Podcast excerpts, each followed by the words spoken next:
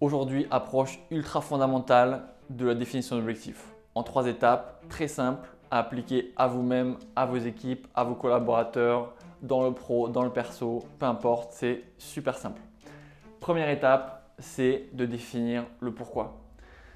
On a tous besoin de savoir pourquoi on va dans telle direction plutôt que dans une autre, de manière générale, macro, avec une histoire qui nous permet logiquement de comprendre que la direction qu'on doit prendre ou qu'on va prendre est la bonne. Super important, étape à ne pas négliger. Et il faut que cette étape-là, elle prenne le temps nécessaire pour que on construise ici une vraie crédibilité et une vraie compréhension de ce que va être l'objectif. Deuxième étape, on rentre vraiment dans le vif du sujet avec la définition du quoi. Et là, pour le coup, on va utiliser une méthode, ultra connue de tous, malheureusement de moins en moins appliquée, notamment en entreprise, c'est bien dommage, c'est la méthode SMART. Alors, je vais avoir une approche ultra, je dirais, euh, light du SMART, encore une fois, parce que c'est une méthode qui se veut ultra simple à mettre en place, mais par contre fondamentale. Première étape, la définition de l'objectif, elle doit être spécifique et pas spécifiquement complexe. On est vraiment sur l'expression que j'adore, less is more. Il faut vraiment que vous soyez ultra concis dans la définition de l'objectif à vos équipes. Deuxième sujet, il faut que cet objectif soit mesurable. Et quand je dis mesurable, il faut des chiffres, il faut des nombres pour que vous-même ou la personne à qui vous voulez faire atteindre l'objectif puisse visualiser ou se donner une idée palpable de ce qu'on attend de lui ou d'elle.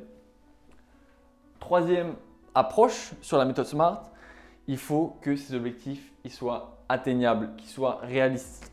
Si les objectifs ne sont pas réalistes, vous risquez vous-même ou votre équipe d'être découragé. C'est tout simple il faut, en quatrième étape sur l'approche SMART, que l'objectif soit cohérent avec le pourquoi. Si on a une dissonance entre le but et l'objectif, vous-même, si c'est un objectif pour vous-même ou vos, équipes, ne vont pas comprendre pourquoi on doit avoir cet objectif en une demi-heure. Dernier sujet qui est super important aussi et qu'on oublie très très souvent, c'est le fait de lier l'objectif à une deadline, au temps. Ça permet effectivement d'avoir un vrai focus, une vraie vision timée de l'objectif.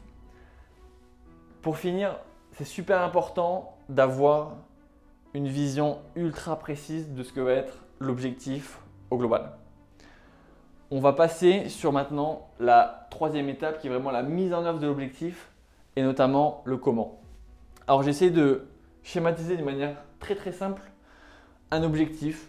Ça peut être ce qu'on veut avec un objectif macro ici qu'on vient de définir qui est SMART. Et ensuite, on va vraiment déconstruire cet objectif pour pouvoir mettre en place des micro-objectifs que j'ai appelés ici des micro-checkpoints qui vont permettre progressivement de suivre l'atteinte de l'objectif macro. Ce qui va être super important sur la définition de ces points de suivi et ces checkpoints, c'est qu'ils soient progressifs. Ça permet de raccourcir la deadline qu'on a définie là. Et pour le coup, ça permet à la personne qui doit atteindre l'objectif d'avoir des micro-victoires progressives. Super important ces micro-victoires. Elles permettent de garder la motivation ongoing et pour le coup de, de s'impatienter même du prochain micro-objectif à atteindre.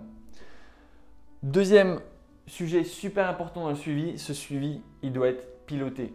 Pourquoi piloter Pour que si, pour une raison ou pour une autre, on dévie de la trajectoire initiale, on puisse redéfinir un objectif de recovery smart et atteindre à nouveau au final l'objectif macro qu'on avait défini en étape 2. Dernier sujet qui, encore une fois, malheureusement souvent oublié, ou alors, je dirais, pas fait de manière aussi structurée et standard que nécessaire, c'est la récurrence. C'est super important de mettre en place des points de suivi qui soient récurrents sur des périodes courtes pour vous assurer que si il y a pour le coup un décalage, un ajustement à mettre en place, vous puissiez très rapidement remettre en place ces objectifs et les suivre euh, de manière vraiment la plus efficace possible.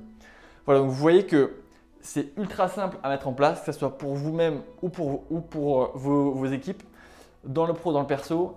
Et pour le coup, je vous conseille vraiment de tester la différence entre un objectif flou et un objectif ultra précis comme celui-là.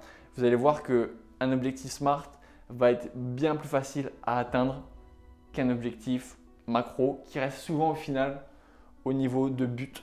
Euh, et, pour le coup, ça, n'aide pas euh, l'atteinte de l'objectif, notamment sur des populations qui ne sont pas forcément euh, habituées à avoir des objectifs, sur des populations jeunes qui vont par exemple sortir d'école, qui, n'ont pas été en, gros hein, élevées à la poursuite d'objectifs.